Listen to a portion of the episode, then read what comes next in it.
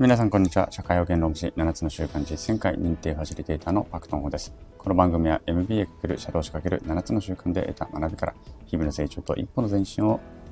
目指す番組です。ああ、やっと言えるようになりましたね。いないとちゃんと結構覚えてるものでした。はい。えー、ということで、復帰後2回目の放送となります。ちょっとね、お休みの間は、あの、祝日の間とかね、ちょっとお休みさせていただきましたけれども、復帰後2回目の、放送となります。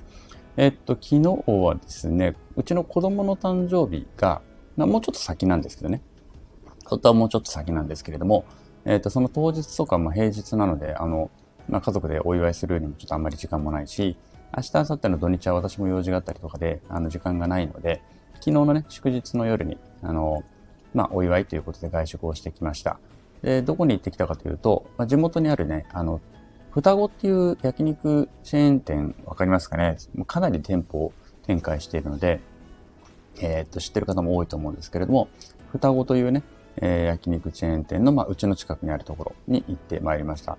双子はね、あの、美味しいですよね。最近、あの、行く、家族で行くときは双子に行くことが多いです。あの、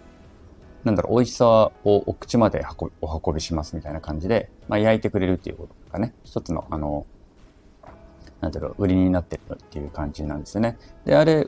焼いてくれるっていうのは実はですね、あの、なんか丁寧にまあもちろんやってくれる、美味しさをお口まで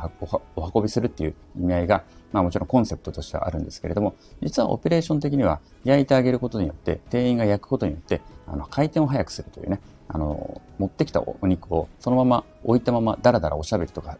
しないで、どんどん店員が焼いてあげることによって、どんどん食べていただいて、まあ、次のものを注文していただいたりとか、まあ、2時間制の席をね、あの、2時間できっちりた、あの、食事を終わらせていただく、まあ、こういったオペレーション的な、あの、意味合いもあるということですよね。はい。ということで、まあ、とはいえね、あの、双子、まあ、お肉もそうだし、えっと、スープとかもね、あの、非常に本格的で美味しいので、えー、最近は双子に行くことが多いです。で、えっと、本当はね、別のところにもともとは行っていました。家族で、えっと、焼肉に食べに行くときっていうのはね、いつもやっていたのは、知り合いの在日のね、知り合いのアボジョ主に、まあ、お父さんお母さん、お父さんお母さんがやっていた、アボジョ主にがやっていた、私の本当のアボジョ主にじゃないですよ。お父さんお母さんじゃないですよ。父母ではなくて、まあ、そうやって呼ぶじゃないですか。ね、お母さんとかって呼ぶじゃないですか。まあ、そういう意味合いでのね、えー、アボジョ主にお父さんお母さんがやっていた、えー、焼肉屋さんに行っていたんですね。もうほんと古くからやってる、もう昔ながらの古くからやってる個人店でした。で、えっ、ー、と、ちょうどね、やっぱりね、だから個人店だからすごくちっちゃいお店だし、あの、なんだろうな、今風にミスジとかね、なんかそういう別にメニューがあるわけでもないし、ね、あの、お店自体もそんなに綺麗なわけではないんですけれども、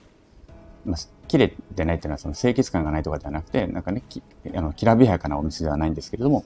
昔ながらの焼肉屋さんで、味がね、やっぱりあの、昔ながらの、こうね、マヌルを効かした、ニンニクを効かした、あの、我々、私たちが好きな感じの味でですね、すごく美味しくて、よく行っていたんですね。特にスープとかがやっぱりね、手作りで作ってくれているものですので、すごく美味しくて行っていたんですけれども、あの、やっぱりコロナになってちょっと営業ができなくなってしまい、で、もともと高齢でしたのでね、ご高齢でしたので、まあ結構休みとかも徐々に徐々に増やしていったりとかしながらやっていたので、まあやっぱりあのコロナになって営業もできなくなり、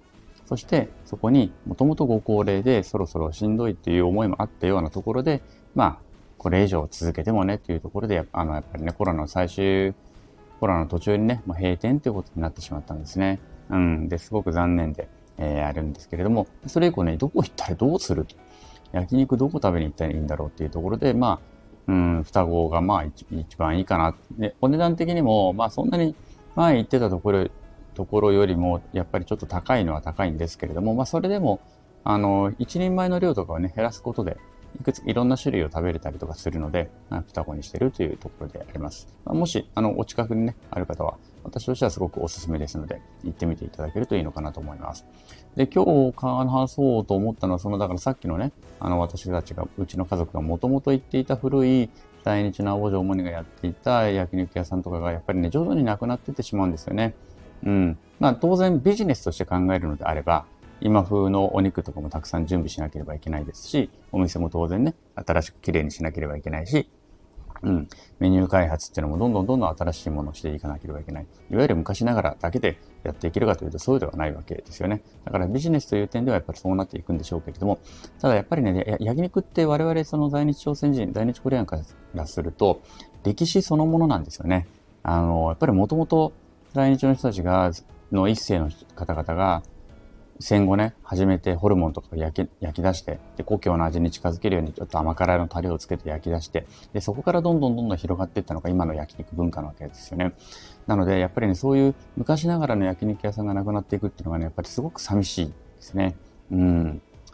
寂しいですね、やっぱりね。でももういつかはそういう焼肉屋さんってだんだん、その演出としてそういう焼肉屋さんは残るかもしれないけれども、演出としてはあるかもしれないけれども、本当にあの、一世の方々が始めた焼肉屋さんっていうのはいつかなくなってしまうんだろうなって考えると、ちょっと寂しい思いもあったりとかする次第であります。もちろんね、そこの息子さんとか、あの娘さんとかがついでやってるところもありますのでね、まあ、そういったところに期待はしたいところではあるんですけれども、うん。あの、なんかね、やっぱりなくなっていくと寂しいなという思いがあったりするわけです。はい。ということで、まあちょっと取り留めのない話ではあるんですけれども、まあ、なんせあの、今日は、今週はですね、おととい焼肉で、昨日焼肉でしょ？おとといも仕事で焼肉だったんですよ。昨日も焼肉で、で、実は今日一日間挟んで明日も焼肉っていう予定になっているので、今週はかなり焼肉三昧の週になっております。ということで、あの、焼肉屋さんね、あの、いろんな、今、飲食業の中で焼肉屋さんっていうのはもうかなり元気な部類に入っているところでありますので、あの、ぜひ皆さんもこれからもどんどんどんどんね、焼肉食べて元気になっていただけたらいいかなというふうに思っている次第であります。はい。ということで今日は特に何の教訓もない話ではありましたけども、この辺で終わらせていきたいと思います。お知り合いの方はまた焼肉食べに行きましょう。それでは、さようなら。昨日より今日、今日より明日。なんだっけな。まあ忘れちゃう。いいや。はい。じゃあ、さようなら。